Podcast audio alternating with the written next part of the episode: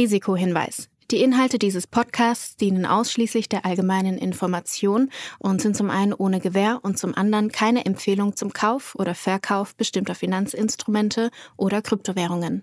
Die Podcast-Hosts oder Gäste haben unter Umständen Positionen in den besprochenen Finanzinstrumenten oder Kryptowährungen. Es handelt sich hierbei nicht um Anlageberatung.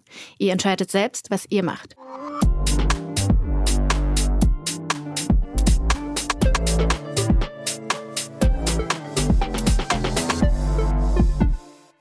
Es ist mal wieder Samstag und das bedeutet eine neue Folge. Alles Coin, nichts muss. Es ist nicht irgendeine Folge, sondern es ist die zehnte Folge. Das heißt, wir feiern heute ein kleines Jubiläum. Allerdings muss ich sagen, Julius, ich mache mir ein bisschen Sorgen mittlerweile um dich, weil wenn ich mir die Kryptomärkte so anschaue, dann sieht es in letzter Zeit echt gar nicht mal so geil aus. Ich hoffe, äh, dass du noch genug zu essen hast, dass du deine Miete bezahlen kannst äh, und dass sie bei dir noch nicht das warme Wasser abgedreht haben. Wie schaut es dann aus?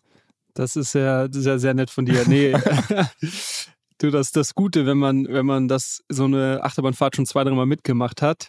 Man lernt dazu und ja, ich glaube, man, man, wenn man das erste Mal mitmacht, so dann äh, merkt man plötzlich, oh, äh, hätte ich mal Gewinne mitgenommen und beim zweiten und dritten Mal dann äh, macht man das schon besser. Ich habe dazu auch witzigerweise einen, einen, guten Tweet die Woche gelesen auf, ja, auf Twitter, wo jemand geschrieben hat, man, man misst, also ich kann dem Wort, kriegt dem Wort noch nicht mehr zusammen, aber so sinngemäß, man sollte sein Vermögen nicht quasi zum, zum Peak der Bubble irgendwie messen, sondern immer quasi zum Bottom, also Bottom zu Bottom quasi und schaffst du es irgendwie dann auch dein, dein Vermögen, was du irgendwie anlegst, zu vermehren, was ich irgendwie ganz spannend fand. Weil das ist, das ist ja schon so eine Sache, die man immer wieder erlebt, vor allem wenn neue Anleger und, und irgendwie Leute in den Markt kommen und dann super excited und irgendwie alles geht hoch und man schmeißt irgendwie das Geld in den letzten äh, Shitcoin rein und vergisst aber dann irgendwie auch mal Gewinne zu realisieren. Und dann, ehe man sich versieht, ist man irgendwie 80, 90 Prozent äh, down und ja, entweder verkauft dann, äh, was natürlich auch schmerzhaft ist, teilweise sogar noch besser ist, weil es gibt immer Coins, die irgendwie dann auch einfach auf Null gehen und nie wieder hochkommen oder man schwört quasi den Markt ab. Auch das hat man ja vor allem von dem letzten Hype zu 17, 18 gesehen, dass halt Leute jetzt äh, das, was letztes Jahr oder letzten zwei Jahre eigentlich passiert ist, hat ja schon 2020 angefangen, dann komplett verschlafen haben, weil sie ja gesagt haben, okay, einmal und nie wieder, so ungefähr. Oder man ist halt so sensitiv auf dieses Risiko, dass wenn dann die Kurse mal wieder hochgehen und man vielleicht irgendwie leicht ins Plus kommt, man dann sagt, okay, geil, alles verkaufen, Hauptsache irgendwie nicht mit Minus raus und, und dann gar nicht mehr über den, den, den Aufschwung, der dann eventuell, ich meine, das ist ja auch nicht versprochen, dass es äh, jedes Mal wieder hochgeht, aber dann den, den Aufschwung nicht mehr mitnehmen. Das sind so, so Szenarien, die man immer wieder sieht und ich glaube, man lernt daraus, deshalb auf deine Frage, mir geht's äh, super. Äh, ich beobachte das aber auch natürlich sehr spannend. Ich habe auch, ich habe auch echt witzige Sachen diese Woche gesehen. Es gab so von The Graph, The Graph-Protokoll. Ist auch so eine, ein Protokoll, was es schon recht lange gibt. Und die hatten einen Hackathon in San Francisco und Silicon Valley. Und eigentlich so ein Event, wo man sagen würde, okay, so letztes Jahr wäre das halt irgendwie voll bis zum geht nicht mehr gewesen. Und es war halt irgendwie kein Mensch da. Und sogar die Sponsoren, sogar die Sponsorenstände äh, waren leer. Äh, und dann hatte ich auch, haben auch Leute kommentiert, okay, so it's, it's Peak Bear Market und äh, ein weiteres, was ich witzig fand, so eine Chart, wo man gesehen hat, ähm, Coins im Avalanche-Ökosystem, also Avalanche ist auch eine alternative Layer One Blockchain, die alle halt irgendwie zwischen, weiß nicht, 85 und 95 Prozent ähm, äh, down sind von ihrem, von ihrem All-Time-High. Und die hatten dann so ein klassisches Excel-Color-Coding äh, drauf gemacht. und das Ding, was halt irgendwie 85% nur down war, war halt grün markiert. So, das, das, ist quasi, das ist quasi hier der, der Beste noch. Das fand ich auch sehr amüsant auf jeden Fall. Okay, ich bin ja auf jeden Fall beruhigt, äh, dass du noch lachen kannst. Ich hoffe, dass uns hier wenigstens die Hörer nicht davon rennen, also dass sie uns noch zuhören und unsere Leidensgeschichten vielleicht weiter interessiert dran bleiben. Ich muss tatsächlich sagen, aus, aus meiner Perspektive, ich meine, ich habe ja durch diesen Podcast und durch dich überhaupt erst angefangen, im Kryptobereich so ein bisschen aktiv zu werden und habe halt wirklich auch mit dir so meine erste Wallet angelegt, meine ersten Coins gekauft, auch NFT-Schuhe gekauft, die im Übrigen kaum noch was wert sind. Ähm, ja, allerdings gar nicht, gar nicht mal, also ich habe so das Gefühl, ich glaube, die, der Solana-Preis für Steppen, also darauf spiele ich gerade an, ich glaube, der Solana-Preis ist noch relativ fix geblieben. Also es kostet, glaube ich, immer noch so ein Schuh so 13 Solana oder was weiß ich, aber Solana ist halt irgendwie nichts mehr wert oder, oder ist halt irgendwie um zwei Drittel eingebrochen. Ich muss allerdings halt sagen, ich finde es trotzdem eine sehr spannende Erfahrung. Also ich hatte ja nie diese Hype-Cycles. Ich habe nie irgendwie, ich war nie so krass in der Gewinnzone da drin und sag mir jetzt, oh, ich ärgere mich, dass ich jetzt überhaupt irgendwie äh, da keine Gewinne realisiert habe, sondern bei mir ist halt wirklich so, ich bin reingegangen und das Ding ist gedroppt. Dementsprechend habe ich da jetzt vielleicht nicht so dieses, dass ich aktiv hätte was anders machen können, weil ich meine, ich bin bewusst halt dieses Risiko eingegangen, dass das jetzt hier eine Reise ist, dass ähm, halt Krypto als solches jetzt wahrscheinlich nichts ist, wo man ja, sein Gesamtvermögen drin parkt, weil man weiß, dass es im Jahr noch komplett wertstabil ist, sondern dass es halt vielleicht eine sehr, sehr weite Wette ist und wir auch nicht wissen, wo die Reise hingeht. Aber keine Ahnung. Also ich, ich kann da derzeit auch noch drüber lachen, äh, bin jetzt aber wahrscheinlich auch, was Krypto angeht, nicht allzu exponiert wie du. Ja, aber es ist schon immer spannend. Ne? Also es, es fällt einem, also mir fällt es mittlerweile relativ einfach, da so ein bisschen antizyklisch auch zu handeln. Also wenn du dir, wenn du dich vielleicht auch zurückerinnerst, auch wenn du jetzt nicht aktiv warst in der Kryptowelt, du hast es ja auch mitbekommen, letztes Jahr äh, gefühlt an jeder Straßenecke haben sich irgendwie Leute drüber unterhalten und ähm, der Busfahrer hat dir vielleicht auch irgendwie NFT-Tipps mit auf den Weg gegeben. so, das sind halt schon, ich meine, das sind immer so, so blöde Weisheiten, aber ja, da ist schon was dran. Also in der Taxifahrer irgendwie mehr die Bildzeitung. Die, die Bildzeitung ist der. Ist ja, der, genau. immer wenn du es in der Bild liest, dann weißt du, oh, jetzt ist Peak. Jetzt musst du vorsichtig sein. Genau, voll.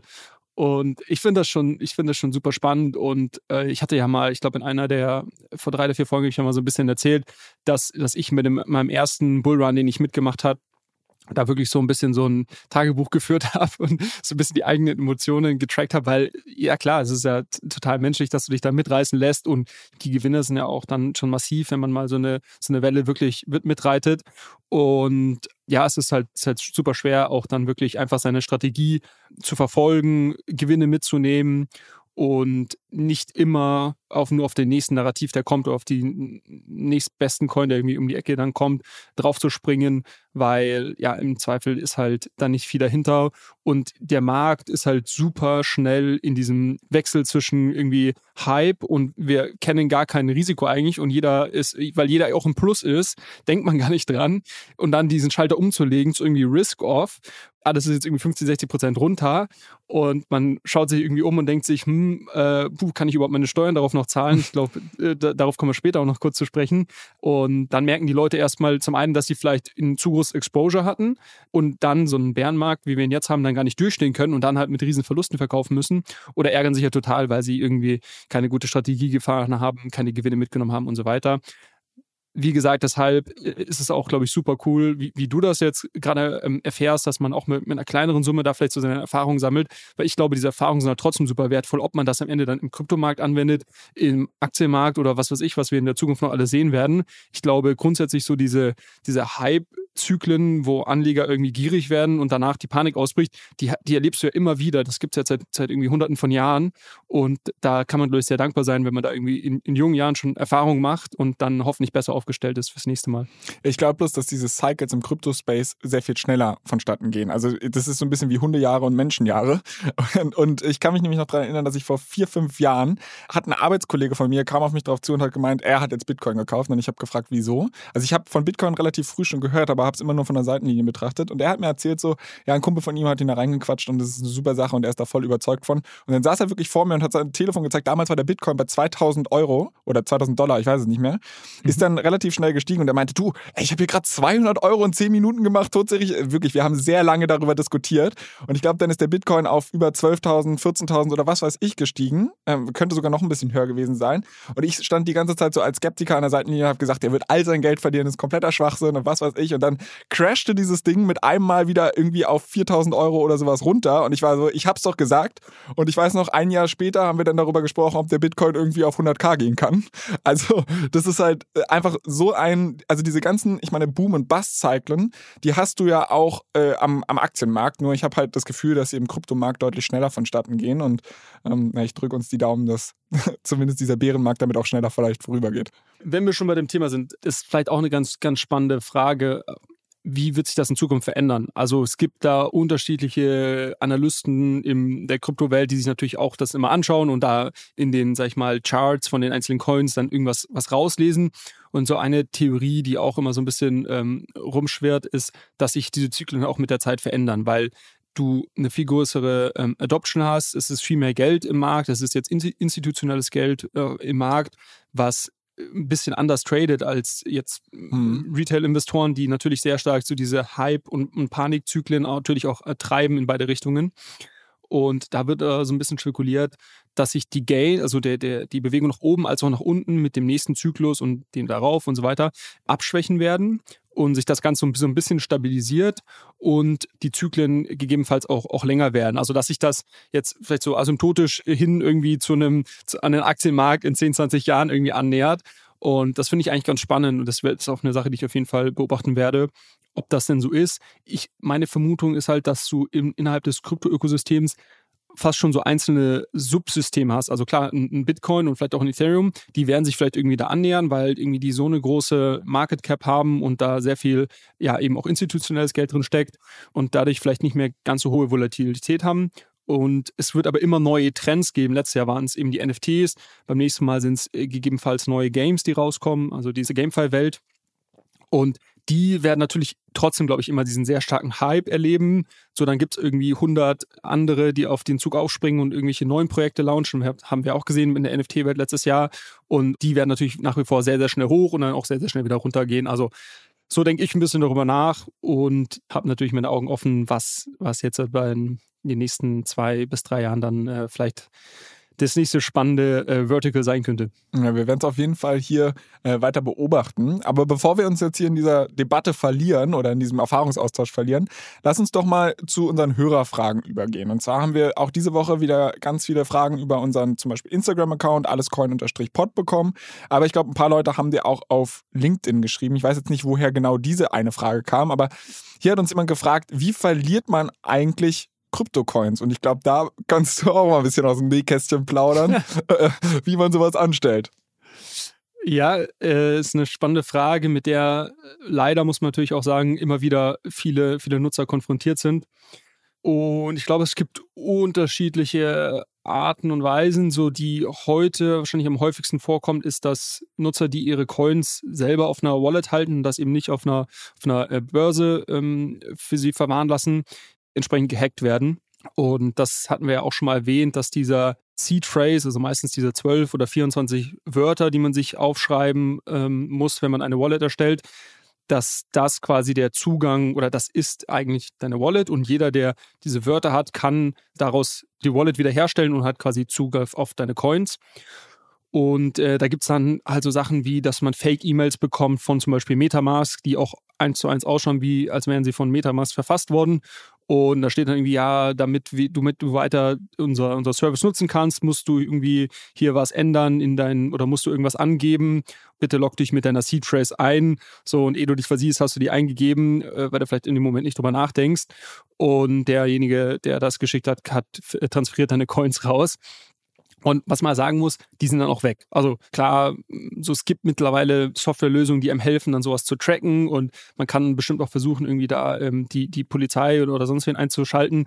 Die Erfolgschancen davon sind relativ niedrig und die IT-Fälle, die mir bekannt sind, so, wo sowas wirklich aufgedeckt wurde dann, waren nur die, wo wirklich sehr, sehr große Summen gestohlen wurden. Also von irgendeiner Börse, wo dann irgendwie hunderte Millionen von ja, ja, Wert äh, von, von Bitcoin oder Ether oder ähm, was auch immer geklaut wurden das sind dann Fälle, die teilweise aufgedeckt werden, aber auch wirklich nach, teilweise erst nach Jahren und ähm, dann auch mit sehr, sehr hohem Aufwand damit verbunden. Das heißt, das ist eine Möglichkeit, wie man seine Coins verlieren kann, gehackt werden. So. Das ist auch leider das häufigste ich habe schon gesagt, diese, diese Seed Phrase, also diese 12 oder 24 Wörter, sind der Zugang zu der Wallet. Das heißt, eine weitere Möglichkeit, Coins zu verlieren, ist, diesen, diese Wörter zu verlieren oder sein, sein Private Key zu verlieren, sozusagen. Da gibt es ja auch dann diese tragischen Geschichten. Ich weiß noch, also das ist auch immer so ein bisschen Clickbait im Internet, aber da gibt es dann immer so Bilder von äh, ganz traurigen Männern, wo dann irgendwie drüber steht, dieser Herr hat irgendwie 300 Mio verloren, weil er äh, Bitcoin 2013 gekauft hat, aber vergessen hat, wie das Passwort für die, für die Wallet war. Das ist dann quasi der Case, den du gerade beschreibst, ne?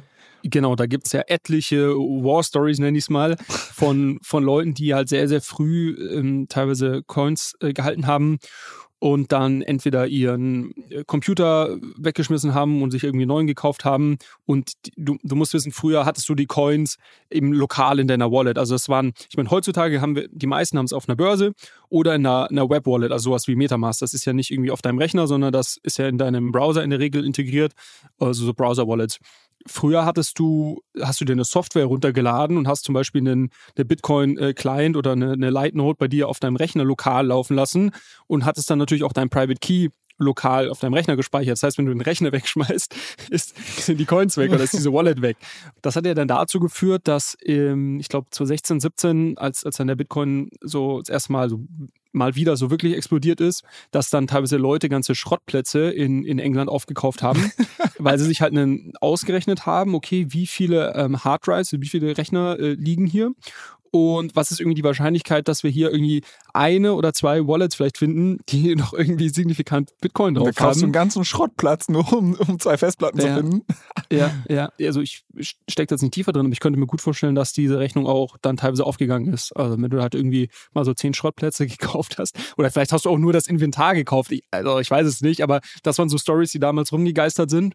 Genau, da gibt es halt super viele Fälle und du kommst halt auch dann wirklich, also wenn diese Seed Phrase ganz weg ist, ähm, kommst du auch eigentlich nicht mehr nicht mehr dran, weil du kannst es auch eigentlich mit Brute Force, also es gibt natürlich so, du kannst natürlich irgendwie äh, irgendwelche random Wörter nehmen, einfach uns einfach versuchen. Da gibt es so viele Möglichkeiten, dass es eben genau diese Kryptographie, die halt eben verwendet wird, dass es halt Jahre oder Jahrzehnte dauern würde, bis man da mal dann irgendwie ein zufällig auf das Richtige stößt.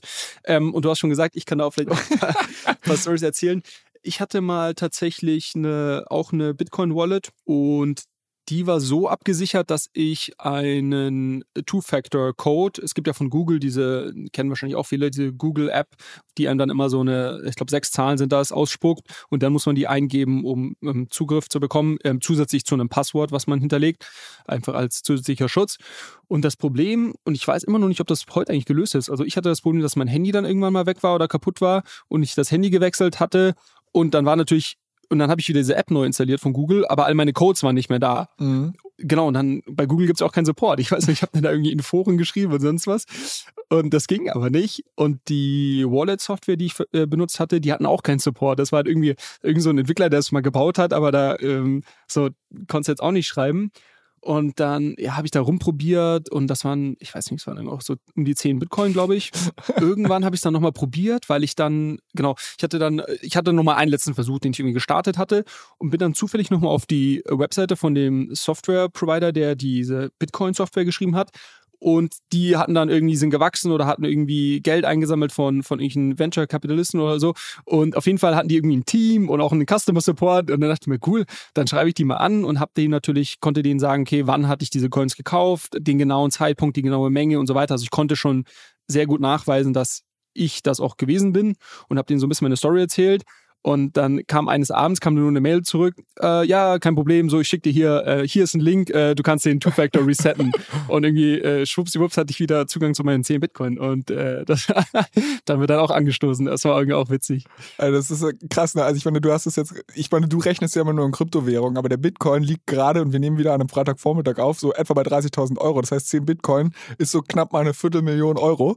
Äh, war damals, war damals aber ein bisschen weniger, aber es war trotzdem irgendwie signifikant und ähm, ja, irgendwie auch cool, einfach wenn du, ich hatte mental schon voll damit abgeschrieben. Aber mir, okay. nichtsdestotrotz, ich meine, das wäre der teuerste Handykauf deines Lebens wahrscheinlich gewesen, wenn du das Ding halt nicht hättest restoren können oder der, der größte Handyverlust oder I don't know, wie, wie du es framen willst. Meine ETH hatte ich auch mal, die habe ich da ja damals bekommen und da gab es das Ethereum Mainnet noch nicht so, wie es das heute gibt und dann gab es irgendein Upgrade und da gab es noch gar keine Wallets, sondern du musstest wirklich einfach die sogenannte Full Node irgendwie laufen lassen. Und ja, ich bin kein Programmierer, also ich habe mir da mal irgendwie Sachen angeschaut und habe mir das irgendwie so mit Biegen und Brechen, habe ich das irgendwie alles hinbekommen aufzusetzen und musste mir irgendwie die entsprechenden Programmiersprachen erstmal ähm, runterladen und, und aufsetzen. Und da weiß ich noch, da gab es dann irgendein Update und man musste das irgendwie ja, auf jeden Fall habe ich das verschlafen und dann dachte ich, oh Gott, jetzt ist da auch alles weg und das hat auch über das war 2015 und erst irgendwie im Frühjahr 2016 hatte ich dann irgendwie wieder äh, Zugriff. Also es gab dann irgendwie so sechs bis neun Monate, wo ich da auch so ein bisschen irgendwie ja nicht wusste, ob ich da wieder äh, Zugriff drauf bekomme. Und da habe ich auch gut, ganz gut geschwitzt und ähm, dann hatte ich alles und dann habe ich erstmal alles direkt auf die Börse geschoben. Ey, aber ganz ehrlich, also bei den ganzen Sachen, die du erzählst und was für Nervenkitzel du da schon durchgemacht hast, verstehe ich, warum nicht der derzeitige Bärenmarkt einigermaßen kalt lässt. Weil, ja. Also ich meine, die, die Kriegsgeschichten sind ja doch dann irgendwie nochmal äh, etwas härterer Tobak.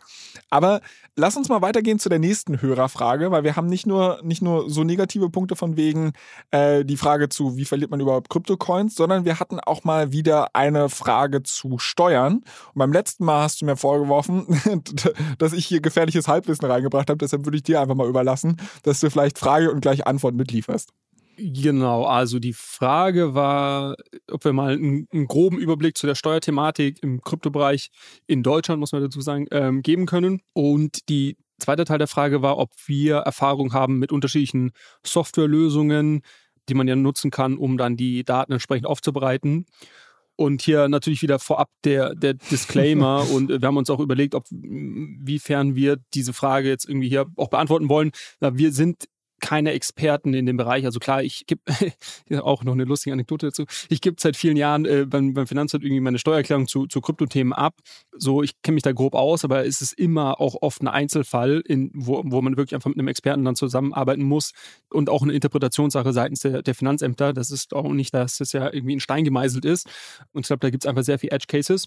Nichtsdestotrotz, wie ist das mit, mit Kryptowährung? Also grundsätzlich ist so, dass Kryptowährungen in Deutschland als äh, sonstige Wirtschaftsgüter definiert sind und man deshalb auch nicht Steuern wie bei Aktien oder, oder irgendwelchen ETF-Fonds, äh, wo du die Abgeltungssteuer von, von 25 Prozent drauf zahlst auf Gewinne, sondern du hast hier ähm, eine sogenannte Spekulationsfrist. Das heißt, wenn du die länger als ein Jahr hältst dann zahlst du keine Steuern drauf.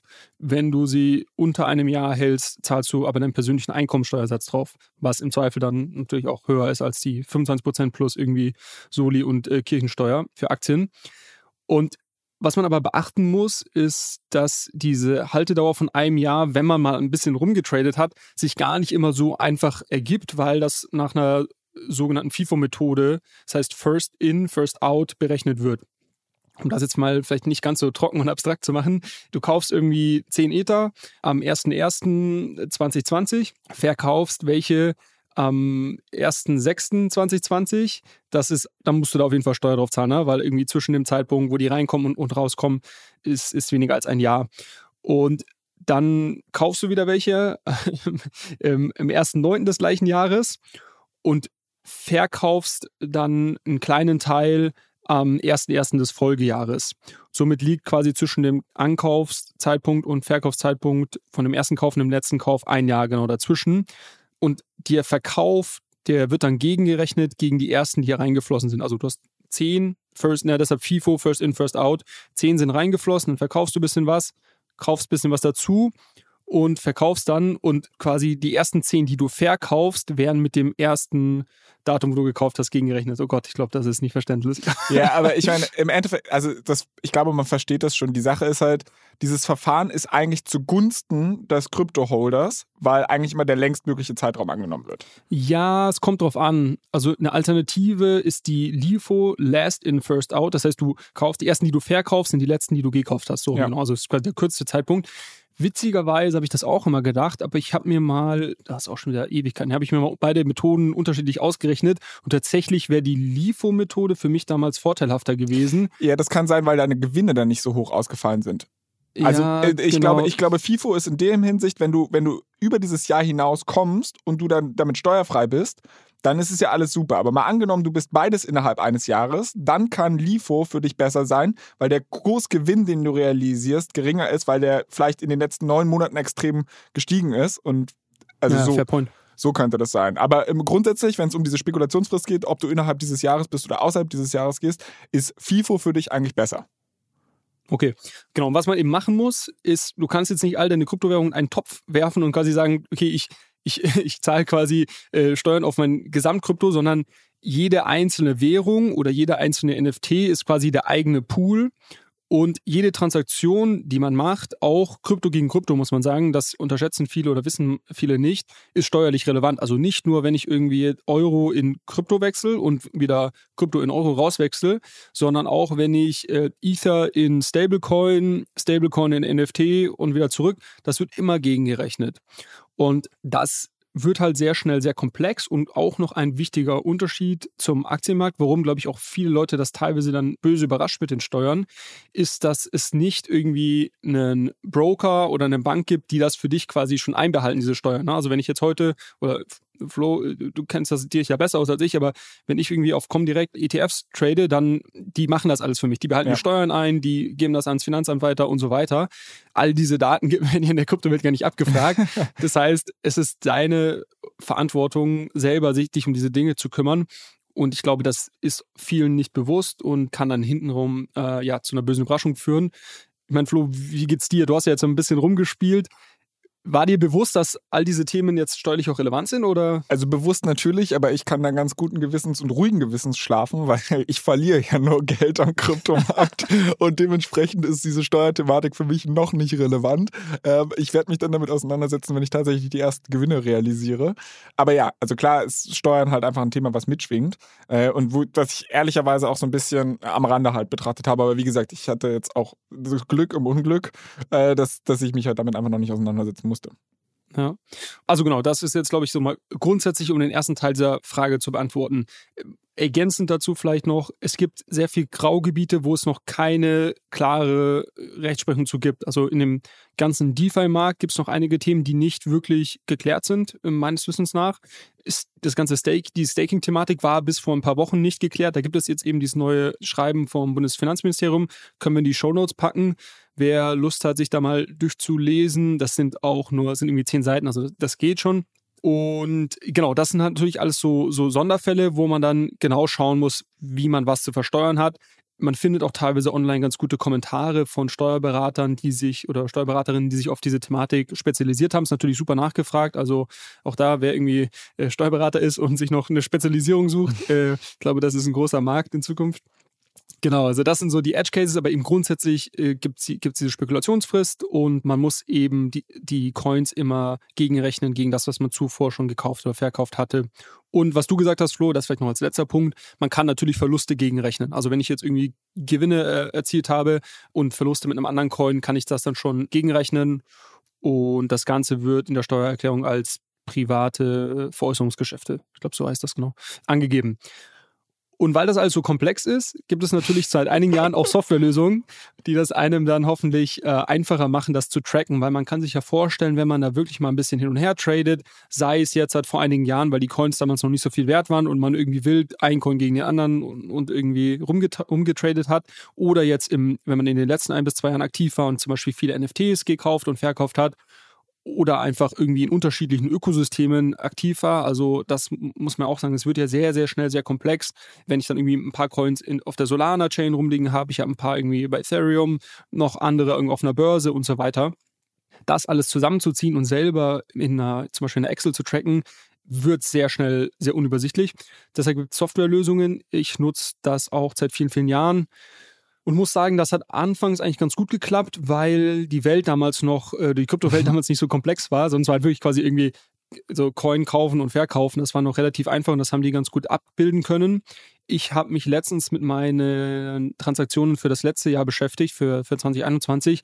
Und da muss ich sagen, dass ich nicht wirklich zufrieden war, dass ganz viele Sachen irgendwie falsch ausgelesen wurden oder teilweise irgendwelche Airdrops, die ich bekommen habe, mit einem komplett wilden Preis angesetzt wurden und so weiter. Also da muss ich ehrlicherweise sagen, habe ich sehr, sehr viel Zeit reingesteckt, das jetzt nachzubearbeiten und äh, freue mich, wenn irgendjemand hier, äh, der, der zuhört, eine Lösung hat, mit der er oder sie zufrieden ist, äh, schickt uns das gerne durch.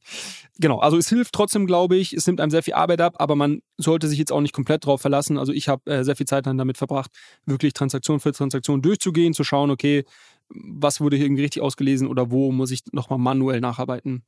Okay, also das heißt, für alle, die zuhören und einen Taxfix für die, für die Krypto-Community bauen wollen, die dich dann glücklich macht, die sollen sich dann einfach bei dir melden und dann gibst du so ein Lastenheft ab und sagst, was du dir gern vorstellst. Okay, aber lass uns mal von dieser Steuerthematik so ein bisschen in unsere News Corner shiften. Weil ich glaube, die Woche, ich meine, der Kryptomarkt ist generell so im Downtrend begriffen, aber äh, es passieren halt trotzdem ein, zwei Sachen, die es vielleicht wert sind, dass wir mal kurz drüber sprechen. Und zwar hatten wir ja letztens über Rollups schon mal gesprochen und du hattest mir ähm, ja irgendwie diese Differenzierung, oder es gab ja eigentlich zwei verschiedene Arten. Wir haben einmal über Arbitrum und den Optimism-Mechanismus gesprochen und dann gibt es halt noch diesen Zero-Knowledge-Mechanismus. Und jetzt, um das zu verorten, in dem, in dem Optimism-Mechanismus ist diese Woche was passiert und das war nicht geil. Was konkret war das? Genau, also Optimism selber ist auch ein Layer 2. Also die heißen blöderweise genauso wie quasi die technische Idee dahinter.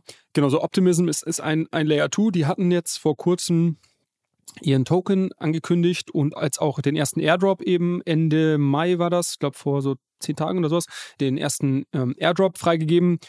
Und da gab es dann schon kleine Probleme, dass irgendwie die, die Nachfrage nach dem Airdrop, dass so viele Leute quasi gleichzeitig ihre, ihre Coins sich holen wollten, dass da schon dann erste Probleme gab, das irgendwie zu, zu bedienen. Das hat schon mal so ein bisschen Unmut gesorgt. Das war jetzt aber nicht, nicht direkt deren Fehler.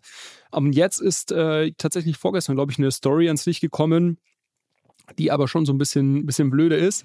Und äh, ich wollte das einfach mal mitbringen, um zu zeigen, was hier irgendwie, wie früh dieser Space noch ist und was hier alles für Fuck-Ups äh, passieren können. Was man sagen muss, genau, die haben ihren Airdrop gelauncht und das heißt irgendwie, dann gibt es irgendwie paar tausend Leute, die sich diese Tokens holen können.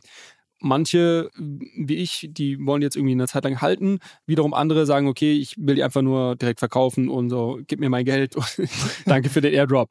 Und das passiert natürlich hauptsächlich dann auf diesen dezentralen Börsen, weil bis eine Börse wie jetzt Coinbase oder Binance so einen Token listet, das dauert ja immer ein bisschen und, und so weiter. Manche, gut, manche hatten das dann, aber äh, in der Regel sind die dezentralen Börsen die ersten, wo dann einfach irgendjemand sagt, okay, ich mache hier einen Liquidity Pool zu dem neuen Token und man kann irgendwie gegen diesen Pool traden. Und damit das irgendwie einigermaßen geregelt abläuft, wird, oft, wird das oftmals so gemacht, dass die Protokolle, die einen Token rausgeben, sich selber darum kümmern, dass auch genug Liquidität im Markt ist. Also die sagen dann, in der Regel gibt es ja eben so ja andere Companies, die darauf spezialisiert sind, so äh, Market Maker eben. Und dann sagt man denen, gut, hier habt ihr irgendwie, weiß nicht wie viele Millionen Coins. Bitte sorgt mal dafür, dass jetzt halt in den nächsten 24 Stunden oder, oder 48 Stunden auf allen Börsen und, und dezentralen Börsen genug Liquidität verfügbar ist, dass irgendwie unsere User jetzt hier traden können und wir nicht irgendwie so komplett wilde Preissprünge haben. Ne? Und das hat auch Optimism gemacht. Ja, leider, leider äh, haben die, also die, die haben 20 Millionen ihrer Tokens ähm, an, einen, an einen Market Maker gegeben, oder das war so der, der Deal als, als Darlehen, dass die quasi für Liquidität sorgen. Und Optimism ist ein Layer 2, ne? Und ja. die Adresse, die dieser Market Maker Optimism aber gegeben hat, wo sie Tokens hinsenden sollen, war nicht die Layer 2 Adresse, sondern eine Ethereum Mainnet Adresse.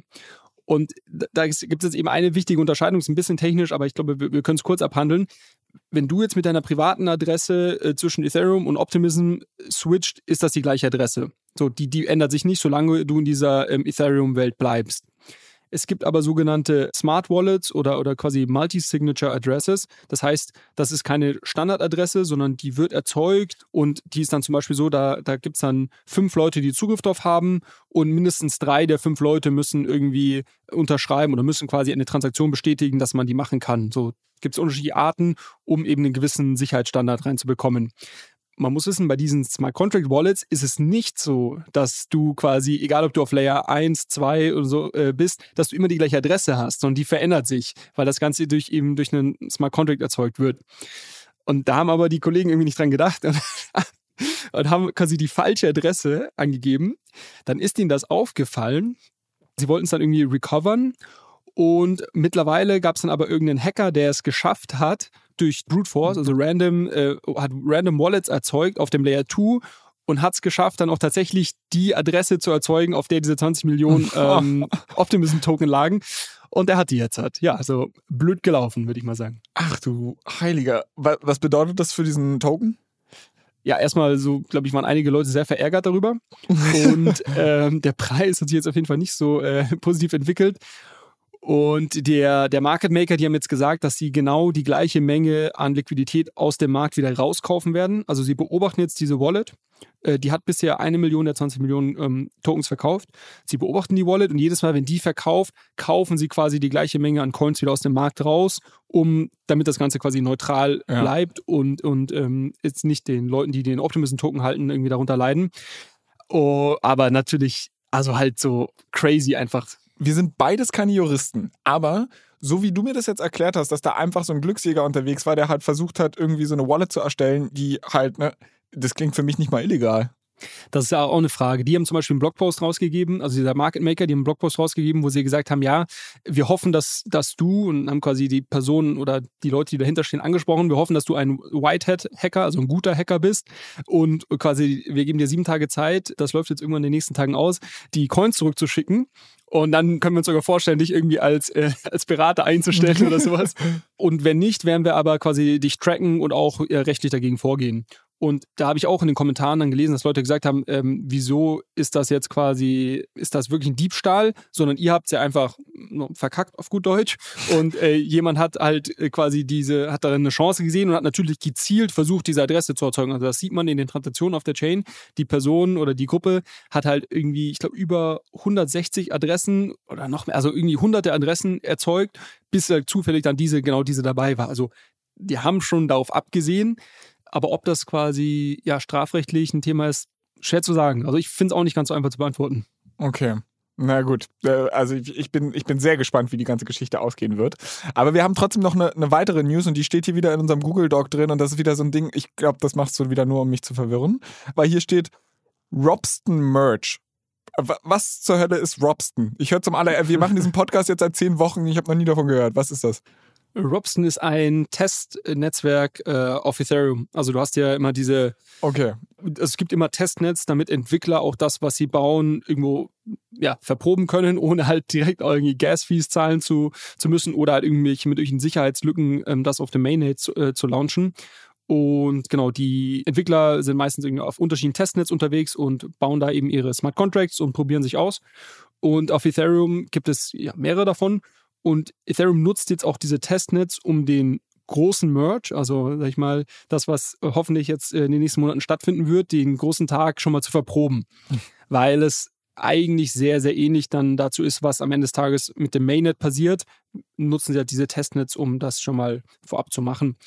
Und da war es jetzt am Donnerstag, nee, Mittwochabend war es soweit dass, ähm, also Mittwochabend äh, deutscher Zeit, äh, war es soweit, dass dieses äh, Robson-Testnet auch gemerged wurde und das ist super erfolgreich verlaufen. Es gab ein paar kleinere Hiccups, aber nichts, äh, keine großen Probleme.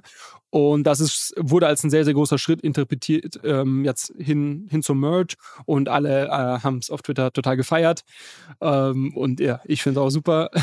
das heißt, das heißt, wir können wirklich damit rechnen, dass es vielleicht dieses Jahr noch zum, zum Merge kommt? Äh, ich bin sehr, ich bin sehr sicher, dass dies Jahr noch passieren wird. Die Frage ist jetzt eher, passiert es noch im August, September oder schieben sie es irgendwie eher Richtung Ende des Jahres raus? Also es gibt jetzt nach diesem Robston, gibt es noch Girly, das ist ein weiteres. Und äh, das andere, ich weiß gar nicht mehr, wie das heißt. Es gibt jetzt noch zwei Test-Merges, bevor dann ja, der D-Day ansteht und äh, es ums Ganze geht. Und äh, auch so witzig, na, dann, es ist ja schon so eine sehr nerdige Community und dann gab es irgendwie so Bilder, wie halt irgendwie die Ethereum-Entwickler halt in irgendeiner Garage hocken und da halt irgendwie, also echt so, ich meine, und glaub mir, die müssen alle nicht mehr arbeiten, äh, die hocken halt irgendwie und äh, warten halt auf diesen, auf diesen Testnet-Merch und alle feiern es und es war irgendwie lustig, ich habe mich ja ein bisschen an so alte Tage zurückerinnert. Um, ähm, und im Zuge dessen habe ich auch noch einen ähm, Report gelesen, der, wo sich Leute mal Gedanken gemacht haben, was denn der Merge und der Wechsel von Proof of Work zu Proof of Stake für Ethereum, was das denn für die Energiebilanz bedeutet, weil eines der Hauptkritikpunkte, die ja immer wieder aufkommt im, im Zuge von Proof of Work Blockchains, ist ja der sehr, sehr hohe Energieverbrauch, den das Ganze einfach erzeugt. Und die sind jetzt äh, zu dem Entschluss gekommen, oder deren Takeaway war, dass sich der Energieverbrauch von Ethereum um 99 Prozent reduzieren wird. Und ähm, das finde ich sehr spannend. Ich habe dann nochmal versucht, ein paar andere Zahlen zu finden. Also das war so die äh, genaueste oder die sophistizierteste Rechnung, die ich gesehen habe, aber einfach vielleicht nur mal als irgendwie Wegweiser, das ist, ist schon massiv und äh, würde, glaube ich, dann natürlich auch der öffentlichen Wahrnehmung von, von Ethereum, gerade im Vergleich zum großen Bruder Bitcoin, wo es ja immer so einen kleinen Battle äh, gibt, äh, würde natürlich helfen in der Wahrnehmung, wenn die das wirklich schaffen, so stark zu senken. Okay. Naja, ich, ich, also ich nehme dich auf jeden Fall beim Wort, dass es dieses Jahr noch zu dem Merch kommt. Ähm, weil ich werde tatsächlich hier auch im Büro, ich meine, ich habe ja von unserem Praktikanten auch erzählt, der hier auch die Schuhe gekauft hat und mit mir jetzt auch so ein Leidensgenosse ist. Äh, und ich werde dann halt immer wieder gefragt, so von wegen, wie sieht es denn jetzt aus und soll man jetzt Ether, die Schwäche nutzen, um nachzukaufen und so weiter und so fort. Und kommt denn jetzt dieses Jahr der Merch, weil es wurde ja alle fünf Sekunden verschoben. Also wir werden es auch, auch das weiter beobachten und dann, ähm, ja, also keine, Anlage, keine Anlageberatung, aber. Sowieso ähm, nicht. Aber wir werden trotzdem, ich werde ich werd mir die Mühe machen, kurz Ende des Jahres werde ich mal unsere allen Folgen wahrscheinlich nochmal durchgehen. Und dann werde ich mir gucken, was für Predictions du im Jahr gemacht hast und dann gleichen wir die mal ab. Ja, mega. Nee, das können wir auch mal irgendwie als Segment einbauen, so ein paar Predictions. Aber was ich sagen wollte, ist keine Anlageberatung, aber jetzt gab es quasi diesen erfolgreichen Robston-Merch, der wirklich ein Meilenstein auf dem Weg zu dem Upgrade von Ethereum war. Und an dem gleichen Tag war irgendwie Ethereum leicht negativ. Also quasi so viel dazu, der Markt kann das irgendwie effizient einpreisen. I doubt it. Ich glaube, dass äh, ein Großteil der Leute keine Ahnung haben, was der Merch überhaupt bedeutet äh, und so weiter. Von daher, vielleicht ist da irgendwie eine Informationsasymmetrie und man kann äh, bisschen, bisschen besser traden als andere, die das nicht verfolgen. Ja.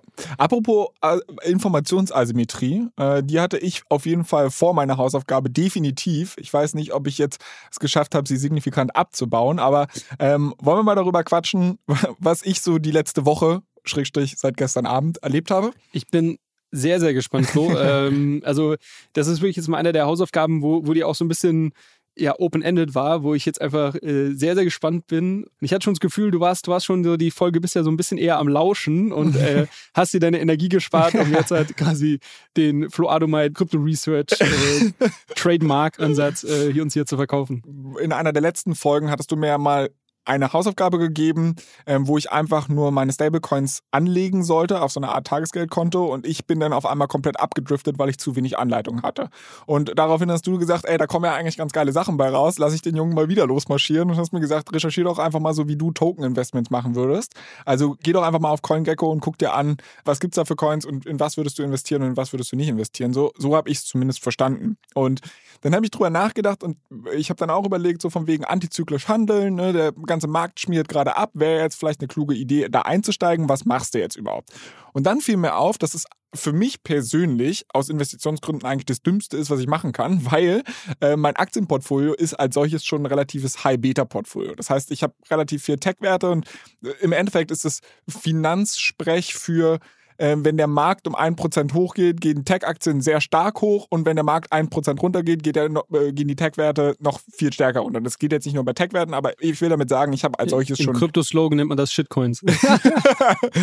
ja, aber ich, ich will damit einfach nur sagen, mein, mein, mein ganzes Aktienportfolio ist als solches schon relativ volatil aufgebaut und zu sagen, hey, lass noch ein bisschen mehr Volatilität beimischen, ähm, klingt auf jeden Fall nach einer sehr giftigen Mischung, aber du hast mein Risikoprofil ganz gut erkannt. Ich habe mir dann halt gedacht, okay, ich packe jetzt einfach alles in Dogecoin, Shiba Inu und das neue Terra. Damit bin ich gut aufgestellt. Also Quatsch, habe ich natürlich nicht gemacht. Äh, ich habe mir gedacht, okay, ich versuche mir irgendwie ein diversifiziertes Krypto-Körbchen aufzubauen. Und mhm. was kommt denn da jetzt überhaupt rein? Also habe ich wirklich das gemacht, was du mir gesagt hast. Bin auf CoinGecko gegangen und habe dann halt einfach mir die Liste der Witz ist, auf der Seite heißt es wirklich die 100 besten Kryptowährungen nach Marktkapitalisierung. Ich weiß nicht, nach was gewichtet wird, was Beste ist, aber ich glaube, es geht hier wirklich einfach äh, nach Marktkapitalisierung und habe mir dann halt einfach mal die Liste als solches angeschaut, was für mich aber sehr, sehr nichtssagend war. Also klar, du hast ganz oben Bitcoin und du hast darunter Ethereum und dann ist wirklich kein Scheiß, gibt es 135 Seiten A 100 Einträge. Das bedeutet, auf CoinGecko werden 13.500, also grob überschlagen. Ich glaube, auf der letzten Seite ist nicht komplett ausgefüllt. Und da habe ich auch zum Beispiel gesehen, da gibt es einen Coin, der heißt Autobahn und der hat Marktkapitalisierung null. I don't know, was der macht. Aber was ich damit sagen will, ist, es ist einfach eine riesige Liste an Einträgen. Und das ist halt gerade für einen Anfänger wie mich extremst überfordernd gewesen. Dann eine Sache, die mir dabei auch aufgefallen ist, ist, verglichen mit der Aufmerksamkeit, die Krypto bekommt, ich meine, wir machen einen extra Podcast darüber und du, du, siehst es eigentlich so in jedem Medienvertical, ist die Marktkapitalisierung von, von den ganzen Kryptowährungen zusammengenommen eigentlich verschwindend klein. Also, äh, äh was heißt verschwindend klein, aber wenn ich mir halt angucke, Bitcoin hat eine Marktkapitalisierung von 600 Milliarden, Ether hat von, ich glaube, etwas mehr als 200 Milliarden. Alles danach, alle Coins, die danach kommen, haben eine Marktkapitalisierung von unter 100 Milliarden. Wenn du halt überlegst, so ein Apple und so weiter, da reden wir über 1000, äh, weit über 1000 Milliarden Marktkapitalisierung. Also das ist halt crazy. Dieser ganze Space ist vergleichsweise echt klein. Ja, also Apple, Apple ist größer als der gesamte Kryptomarkt, ja. äh, ziemlich, ziemlich, sicher. Ja, ne? und das ist halt crazy. Also du musst es halt vorstellen, als wir machen jetzt einen Podcast hier über Apple. So, weißt du, was ich meine? Also das, das, das ist so eine Sache, ich glaube, die... Wäre aber nicht so lustig. Ja, das mag sein. Aber naja, keine Ahnung. Also auf, auf jeden Fall war ich erstmal davon überrascht, dass ich so gesehen habe, okay, jetzt gibt es diese ganzen Coins. Lange Rede, kurzer Sinn, ich musste mir jetzt irgendein Kryptokörbchen zusammenstellen und ähm, musste halt irgendeine Möglichkeit finden, zu evaluieren, was jetzt eine gute Kryptowährung ist und was jetzt vielleicht in ein Kryptoportfolio gehört und was nicht. Und just in diesem Moment hat wirklich äh, einer der Co-Founder von OMR, und das ist ernsthaft witzig, also ich weiß nicht, ob du es so getimt hast, aber ich habe es definitiv nicht so getimt. Der Christian Bützer äh, hat ein ähm, neues Produkt jetzt, glaube ich, letzte Woche gelauncht, das nennt sich Kryptohand, was im Endeffekt ein, ja, ich weiß gar nicht, wie ich es beschreiben würde, so eine, so eine Lernplattform, oder? Ja, Lernplattform, genau. Ist eine Lernplattform einfach für Kryptowährungen. Äh, ist ganz cool. Du hast dann auf dieser Lernplattform einerseits Kurse, ähm, wo du halt generell so durchgeführt wirst als Beginner, was ist überhaupt eine Blockchain, bisschen Intermediate, bisschen, weiß ich nicht, wie beurteilt man, also genau diese Use Cases, die ich eigentlich brauchte. Problem war, ich habe natürlich wieder auf dem letzten Drücker angefangen, meine Hausaufgaben zu machen und hatte nicht die Zeit, alle Kurse durchzugucken. Aber der Vorteil ist, es gibt auch eine Liste aller Kryptowährungen, also nicht aller, aber großer Kryptoprojekte dort, ähm, was schon mal der erste Filtermechanismus für mich war, dass ich gesagt habe, okay, alles, was da drauf jetzt nicht gelistet ist, äh, schaue ich mir auch erst gar nicht an. Aber du hast halt eine Liste aller, aller Kryptowährungen, da hast du kurze Beschreibung dazu, da hat Kryptohand halt auch so ein kleines, ja, so einen kleinen Take da drauf, dass sie selber so ein paar Schwachpunkte und so weiter herausstellen. Aber bevor ich jetzt darauf gehe, was ich mir dann bei den einzelnen Kryptowährungen angeguckt habe, habe ich tatsächlich, ich bin dann natürlich ganz mutig, direkt in den Advanced-Kurs gegangen, weil da gab es nämlich dieses eine Thema so von wegen, wie beurteilt man eigentlich unterschiedliche Blockchains? Mhm. Und ich versuche das mal so zusammenzufassen Mm, weil ich glaube, das deckt sich ein bisschen mit dem, was du in der zweiten oder dritten Folge schon gesagt hast, dass es als allererstes man sich die Frage stellen muss, welche Use Cases? Also wenn du langfristig, es gibt, es gibt jetzt den Unterschied so von wegen, willst du spekulieren oder willst du wirklich langfristig investieren? Und bei dem langfristigen Investieren solltest du dir halt die Frage stellen, okay, welche Use Cases werden überhaupt mit dieser Blockchain abgebildet? Das heißt, nutzen die Leute ähm, das Ding einfach nur, um simple Payments zu machen oder laufen darüber Advanced Apps oder irgendwie sowas, ne, dass man sich halt das irgendwie ein bisschen anschaut. Die zweite Sache ist die Attraktivität des Ökosystems als solches. Also inwiefern schafft es die Blockchain-Entwickler, weil eine Blockchain ist erstmal eine tolle Technologie, aber du musst halt irgendwelche Applikationen darauf bauen. Und wie schafft es die Blockchain-Entwickler anzuziehen, die darauf Bock haben? Und im, im dritten Schritt kann man sich halt auch nochmal anschauen, wie viele Wallets, also um so die, zu gucken, wie die Adaption überhaupt ist, inwiefern Wallets liegt diese entsprechende Kryptowährung. Und das waren so drei Kriterien, an denen ich mich erstmal langhangeln musste. Wo mir dann wiederum aufgefallen ist, scheiße, es gibt keine Daten. Also ich habe, und da jetzt Frage an dich, gibt es eine Datenbank, auf der das irgendwie zusammengetragen wird? Also vielleicht mm, vor, ja. vorweg, vorweg eine Sache noch bei, bei der ähm, Entwickleraktivität auf der Blockchain habe ich gesehen, dass das auf Coin Gecko versucht wird abzubilden. Und zwar ganz spannend, ähm, du hast, wenn du auf die einzelnen äh, Kryptowährungen gehst, hast du so ein Developer-Icon und das ist an die GitHub. Also GitHub ist eine Entwickler-Community oder eine Plattform für Entwickler, wo die halt so Source-Code hochladen können und so weiter. Und Bitcoin ist ja zum Beispiel Open Source. Und da kann man halt sehen, wie viele Leute contributen für diesen GitHub-Account. Ich weiß nicht, ich bin jetzt kein Programmierer. Repository heißt es. Ja, okay. Aber wer, wer, da halt irgendwie mit dran arbeitet, wie viele Entwickler dieses Ding geliked haben, gestartet haben und so weiter und so fort. Und all diese Metriken sind so ein bisschen auf CoinGecko abgebildet. Problem ist nur, du kannst danach nicht filtern oder ich habe zumindest keine Funktion. Also ich hätte gern mir die Liste aller Kryptocoins nicht nur nach Marktkapitalisierung geordnet, sondern halt mal nach Developer Activity und das ging halt nicht. Ja, auf deine Frage. Also erstmal, ich glaube, das sind, das sind gute Kriterien. Ein weiteres Kriterium, was teilweise noch hinzugenommen wird, ist das sogenannte TVL, also Total Value Locked, also wie viel, wie viel Vermögen befindet sich in diesem Ökosystem von den unterschiedlichen Blockchains. Mhm. Das natürlich auch so ein bisschen ja, ein Indikator dafür sein kann, okay, wie, wie wertvoll ist dieses Ökosystem. Da muss man nur vorsichtig sein, weil natürlich das im Vergleich zu einem Entwickler, also wenn ich als Entwickler jetzt mich für eine Blockchain entscheide und da irgendwie entwickle, dann ist das ja irgendwie so ein starkes Commitment und vielleicht muss ich da eine gewisse Programmiersprache für lernen und so weiter. Also das ist jetzt nichts, wo ich irgendwie täglich von Blockchain A zu Blockchain B wechsle. Wenn ich jetzt meine, mein, irgendwie mein Vermögen auf eine Blockchain schiebe und dann sehe ich, ja, gibt es eine andere, die ähm, irgendwie mir bessere Renditen bietet, dann ist das schnell mal auch verschoben. Also bei TVL muss man so ein bisschen vorsichtig sein. Das kann äh, eine Metrik sein, die sich auch sehr schnell verschiebt aber ist eine weitere, die noch herangezogen wird normalerweise. Und äh, zu deiner Frage, wo es diese Daten gibt. Es gibt diese Daten auf jeden Fall. Ich weiß nicht, inwiefern es die Realtime gibt oder quasi irgendwie täglich aktuell. Ich lese zum Beispiel, äh, es gibt einen ähm, Report, der kommt allerdings nur einmal im Jahr raus von ähm, Masari heißen die, so eine Krypto-Analystenbude. Ne? den, den vom letzten Jahr können wir, ich glaube, der ist auch öffentlich, den können wir mal linken in den Show Notes. Da, da gibt es zum Beispiel äh, Statistiken dazu, wie viele Entwickler in welchem Ökosystem sind, wie sich das entwickelt hat und so weiter. Also man, man findet schon Daten dazu, ähm, um das zu beurteilen allerdings jetzt nicht so einfach wie das Thema Marktkapitalisierung. Also zum Beispiel auf CoinMarketCap oder CoinGecko, was so die größten Seiten sind, wenn es darum geht, irgendwie eine Liste aller äh, Krypto-Coins zu bekommen. Da geht es rein um diese finanziellen Werte, also Marktkapitalisierung, Tokenpreis und alles andere wird eigentlich so ein bisschen hinten angestellt.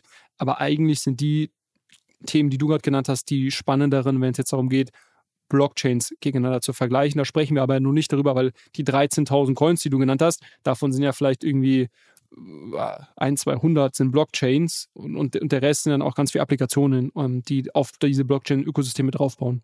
Ja, also äh, vielleicht da trotzdem noch mal kurz einen Schritt zurück. Also diese, diese Datenbank, das ist halt im Aktienbereich ganz anders. Also das, das Playing Field ähm, ist mittlerweile sehr, sehr glatt äh, im Aktienbereich als solches, weil du halt sagst, sehr viele Daten stehen halt zum Beispiel auch Retail-Anlegern sehr geordnet zur Verfügung.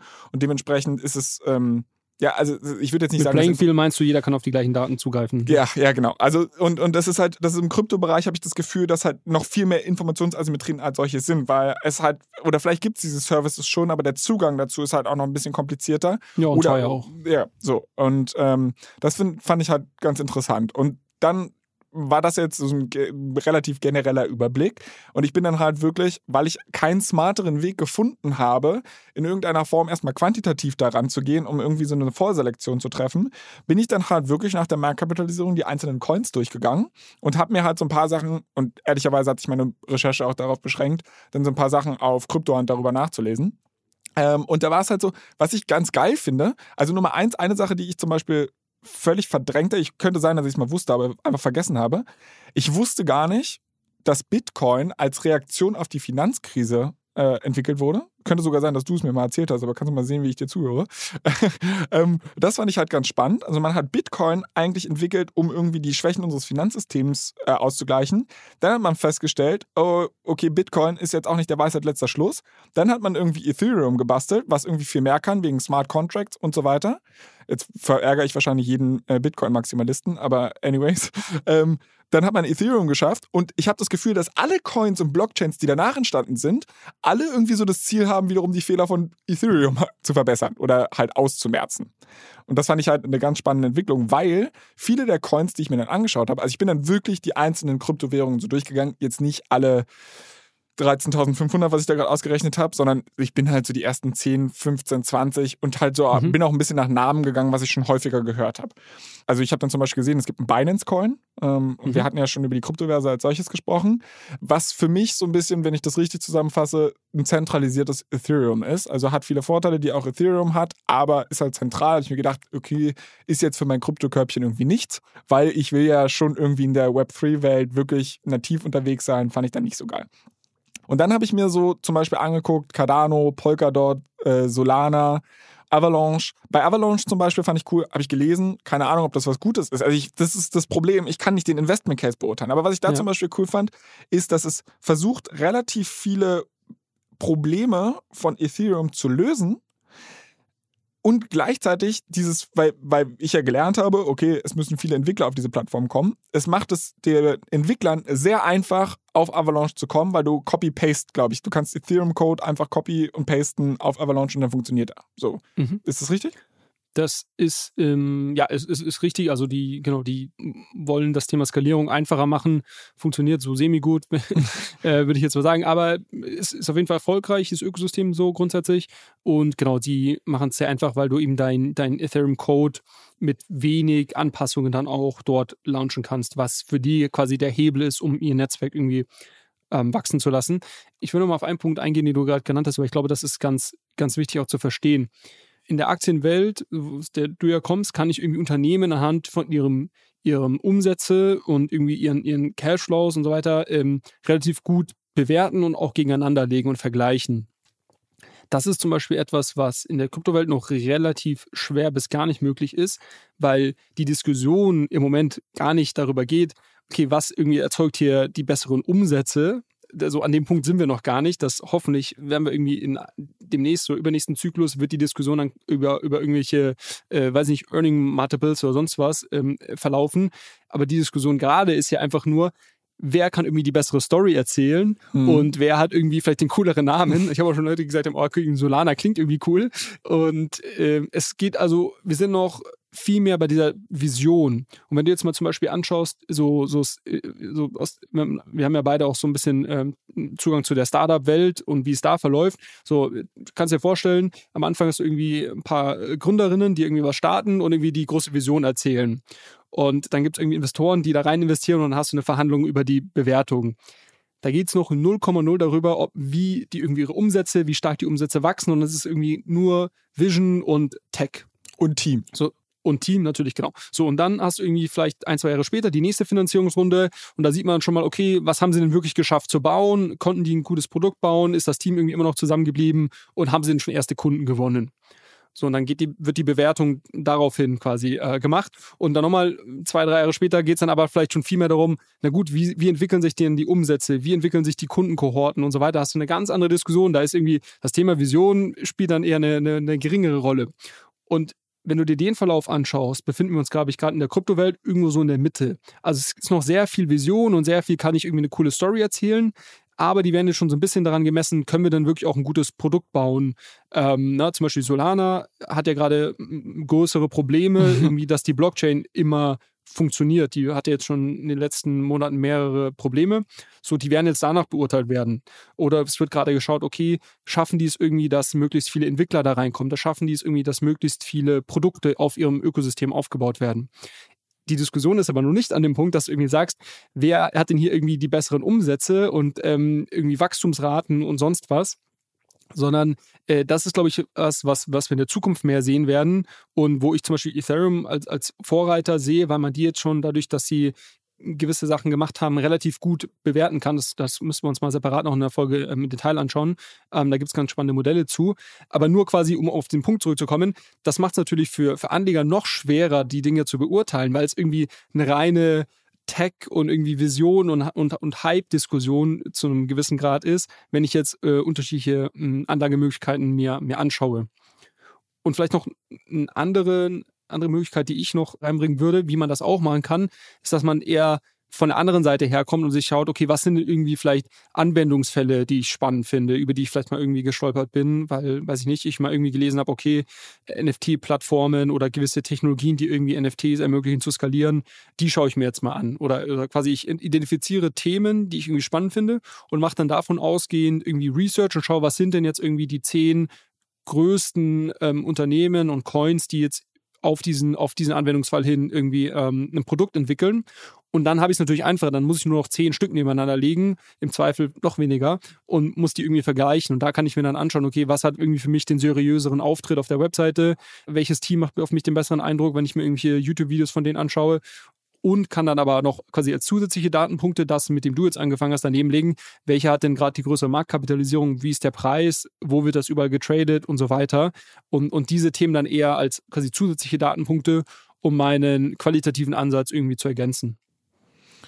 Okay, also ich finde ich find den Vergleich mit dem Venture Investing eigentlich ganz spannend. Also, weil das ist zum Beispiel eine Brille, auf die ich noch gar nicht drauf geschaut habe, weil ich halt wirklich, ich komme halt komplett aus diesem, diesem Aktienuniversum und bin halt genauso rangegangen, wie ich es halt normalerweise auch machen würde. Das heißt, du fängst mit großen Datenbanken an, machst, lässt deine Screens laufen, guckst dir dann halt an und so gehst du halt häufig top-down vor, also auch nicht immer, ne? Aber das ist jetzt halt, wenn du, wenn du neu in einen Bereich einsteigst, dir versuchst erstmal einen Überblick zu verschaffen, dann ist das halt so ein Vorgehen. Und die Tatsache, dass du halt gerade das mehr mit einem, mit einem Startup verglichen hast, wo du sagst, du hast keine Historie, auf der du aufbauen kannst. Du musst halt Vision, du musst Team vergleichen und so.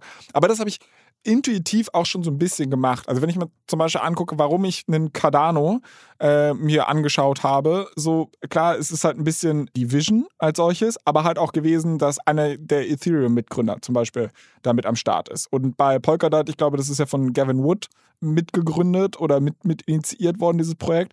Und das sind dann halt schon so, ich habe schon gemerkt, dass das rein intuitiv einen Einfluss auf meine Entscheidung hätte. Dass ich halt sage, mhm. ja, okay, Ethereum ist ja bisher ganz gut gelaufen und dann stellt sie ja halt auch irgendwie vor, ja, aber Ethereum kennt ja jetzt jeder, Alpha muss ja irgendwie bei den ganzen Altcoins liegen oder so, was weiß ich.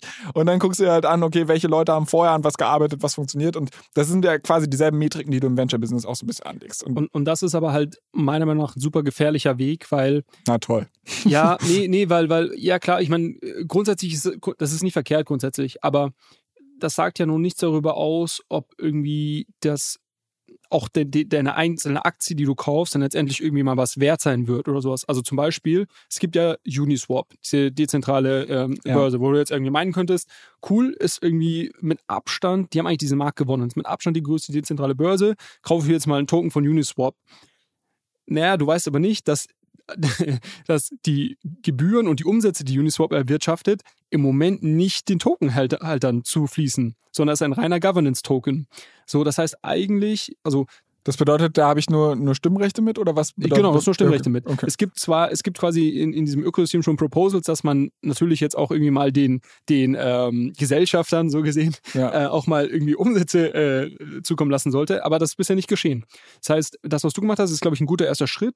Wenn man das wirklich sich anschauen will, auch äh, fundamental, wie du dir jetzt vielleicht ein Unternehmen anschauen willst, was du bewerten würdest, musst du dir auch sehr genau die Tokenomics anschauen. Das heißt, du musst dir sehr genau anschauen, was bedeutet das, so ein Token oder ein Coin von denen zu wo halten. Find ich, wo finde ich das? Also gibt es da White Paper sehr, für? Genau, das ist halt super oh. viel manuell. Also da musst du halt irgendwie auf die Website von denen gehen, das White Paper lesen, ähm, vielleicht irgendwie schauen, ob andere Leute das schon mal zusammengefasst haben. Es gibt YouTube, äh, Twitter und so weiter. Es gibt ja du bist im Zweifel nicht der Erste, der sich das anschaut, sondern es gab ja oft, gibt ja schon oftmals irgendwie schlaue Leute, die sich das davor angeschaut haben.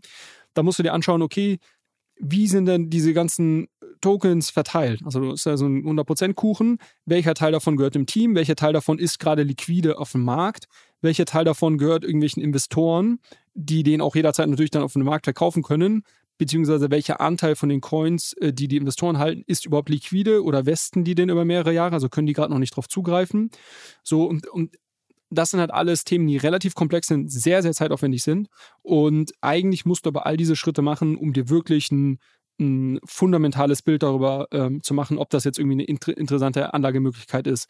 Weil das andere ist quasi, wenn du jetzt aufhörst an dem Punkt, wo du sagst, okay, klingt für mich irgendwie cool, da ist Gavin Wood dabei und der war irgendwie Ethereum äh, äh, Co-Founder und ist irgendwie ein, ein, schlauer Typ und Polkadot ist irgendwie eine, eine große Marke schon in der äh, Kryptowelt dann spekulierst du letztendlich sehr stark wieder auf darauf, dass die irgendwie über ihre Brand äh, schaffen, groß zu werden und, und quasi in dem, in dem allgemeinen Krypto-Hype irgendwie mitschwimmen können. Das ist jetzt noch nicht die Analyse, okay, was bedeutet das denn wirklich irgendwie einen Token von ihnen zu halten? Wie inflationär ist überhaupt dieser Token? Also es gibt da unglaublich viele Fragen, die du eigentlich beantworten musst. Und das ist halt super, super tough. Und deshalb nehmen eigentlich alle Leute, die in den Markt investieren, gewisse Abkürzungen und kaufen zum einen entweder Sachen, die ihnen andere Leute äh, ver verkaufen, weil sie irgendwie sagen, ja, das ist irgendwie der nächste heiße, das nächste heiße Ding und irgendwie technisch super und so weiter, haben aber keine Ahnung davon. Oder kaufen einfach Sachen, die in dieser Liste oben sind, weil sie irgendwie sagen, gut, das hat irgendwie eine große, große Brand und äh, da sind irgendwie coole Leute dahinter. Die meisten investieren halt so, die wenigsten machen wirklich diese Fundamentalanalyse und ich nehme es auch keinem übel, weil es unglaublich aufwendig und super schwer ist. Ich hoffe, dass wir irgendwie irgendwann mal an den Punkt kommen, wo diese Daten verfügbar sind und wo man sich auch sehr einfach einen Überblick verschaffen kann. Vielleicht durch solche Seiten wie die von dem, äh, wie heißt das, CoinHunt, äh, äh Kryptohand. Ähm, Kryptohand, ähm, die halt solche Informationen dann aggregieren und es dir wirklich schaff, sehr einfach schaffen, ähm, einen Überblick zu bekommen. Ja, also ich muss sagen, ich habe da also ich, ich habe ja viele Sachen in meinem, meinen Kryptoerfahrungen basieren ja viel darauf, dass du mir irgendwas gesagt hast. Zum Beispiel Phantom, hast du mir gesagt, abgeschmiert, darüber müssen wir auch nochmal reden, mein Freund. Äh, aber äh, das heißt, ich habe ja auch vieles mit dem gemacht, dass mir, mich einfach jemand irgendwann mal in die Hand nimmt. Mhm. Und was ich aber trotzdem ganz interessant finde, auch den Punkt, den du gerade genannt hast, von wegen die Leute kaufen, was oben in der Liste steht, ist natürlich auch so eine self-fulfilling prophecy. Denn wenn du einmal oben stehst, äh, dann strömt wahrscheinlich immer mehr Geld rein und das ist halt, ja, naja, egal. Ich glaube, das würde zu weit führen. Aber wie machen wir denn jetzt weiter? Also ich meine, ich habe wirklich Bock, mich damit fundamental auseinanderzusetzen. Ich glaube nicht, mhm. dass es eine Hausaufgabe für, für eine Woche ist, sondern ich glaube, das wird ein langfristiges Projekt. Und dann können wir vielleicht am Ende des Jahres mal gucken, äh, was ich jetzt von kompletter Noob bis hin vielleicht so ein bisschen hat ein bisschen Ahnung vom Crypto-Space. Das wäre so mein Ziel für Ende des Jahres. Aber dafür brauche ich ja auch wieder eine neue Hausaufgabe. Wie kann ich dann weiter wachsen? Wie kann ich dann weiter in diesem Ökosystem aktiv werden? Genau, also was wir machen werden in den nächsten Wochen, ist, dass wir, dass wir mal ein, zwei Coins oder ein, zwei Projekte uns mal rauspicken und die wirklich so ähm, ein bisschen aufbröseln und mal gucken, okay, was, genau diese fundamentale Analyse, die ich gerade so ein bisschen beschrieben habe, das, das sollten wir mal machen. Äh, da überlege ich mir aber nochmal, was wir, welches wir genau nehmen, die spannend sind und dann also auch welche, die irgendwie aktuell sind, dass wir es jetzt ja. nicht einfach nur machen, um es zu machen. Ich würde mal sagen, bis nächste Woche fände ich es aber spannend, wenn du nochmal weitermachst bei dem Research und dir mal überlegst, okay, was wäre denn jetzt irgendwie ein Portfolio, jetzt ohne spezi vielleicht spezifische Coins von den kleineren reinzunehmen, aber so im Moment unterscheiden ja viele Leute irgendwie sagen, okay, es gibt irgendwie Bitcoin, es gibt irgendwie Ethereum, es gibt irgendwie die DeFi-Welt, es gibt irgendwie die NFT-Welt und dann gibt es irgendwie noch andere Blockchains, die jetzt nicht Ethereum oder, oder Bitcoin heißen und quasi du hast schon so ein paar so Asset-Klassen, wenn du wenn du es so nennen möchtest, in, auch in der Kryptowelt. Finde ich mal ganz spannend, wenn du, wenn du überlegst, was wäre für dich irgendwie ein Portfolio, wie würdest du es irgendwie gewichten zwischen diesen unterschiedlichen Assetklassen und, und warum? Und dann besprechen wir das mal. Und bis dahin habe ich mir überlegt, welche zwei Coins wir uns mal ganz im Detail anschauen und dann teilen wir uns auch die Arbeit. Okay, also okay, dann das heißt für mich, ich komme nächste Woche mit einem Portfolio-Vorschlag um die Ecke, den du dann zerpflücken wirst. Genau, mit okay. mach mal ein bis zwei Portfolio-Vorschläge. Es gibt ja auch in der Aktienwelt gibt es auch irgendwie die Leute, die sagen irgendwie, keine Ahnung, ich gewichte irgendwie Emerging Markets höher, ja. ähm, so und da kannst du ja drüber diskutieren, warum ist das irgendwie gut oder schlecht. Okay, dann mache ich zwei Portfolio-Vorschläge und dann werde ich hier Höhle der Löwen-Style von dir gegrillt. Das, das, können wir gerne machen, da freue ich mich drauf. Und äh, kleiner, kleiner Sneak Peek schon mal. Wir haben ja gesagt, dass wir alle Leute, alle Hörerinnen hier abholen werden, wenn Arbitrum, äh, so eine weitere Layer 2 Lösung, ihr, ihre Airdrop-Reise startet. Äh, es schaut danach aus, als ob ich da nächste Woche schon ein ganz gutes Update zu geben könnte. Ich glaube, die legen nächste Woche los. Und äh, deshalb vielleicht schon mal markieren, nächste Woche äh, ich hoffe, ich verspreche nicht zu viel. Ich bin mir ziemlich sicher, dass wir dann schon Informationen dazu teilen können. Was ist das bitte jetzt für ein Cliffhanger? Äh, ich bin auf jeden Fall sehr gespannt, aber bevor ich jetzt äh, mich von dir verabschiede und von unseren Zuhörern verabschiede, vielleicht nochmal der Hinweis. Bitte, bitte folgt doch unserem Instagram-Account, da könnt ihr uns Fragen stellen, allescoin-pod. Ähm, wir machen jeden Samstag eine wundervolle Story, wo ich äh, dann komplett fertig nach dieser Folge irgendwas ins Mikrofon gröle und du meistens nochmal die Themen zusammenfasst. Also es ist wirklich ein Blick lohnt. Äh, es lohnt sich wirklich mal einen Blick drauf zu werfen, so wollte ich sagen. Und ansonsten wäre es natürlich auch eine Riesenhilfe, wenn ihr diesen Podcast auf Apple und Spotify bewertet, weil so überstehen wir dann gemeinsam auch noch mit guter Laune diesen Kryptowinter, so, sofern er denn kommen sollte. Aber jetzt genug der schlechten Laune. Ich wünsche dir, Julius, jetzt erstmal ein wohlverdientes Wochenende und wir sprechen uns in einer Woche wieder. Mach's gut, Flo. Bis dann. Ciao, ciao. Ciao, ciao.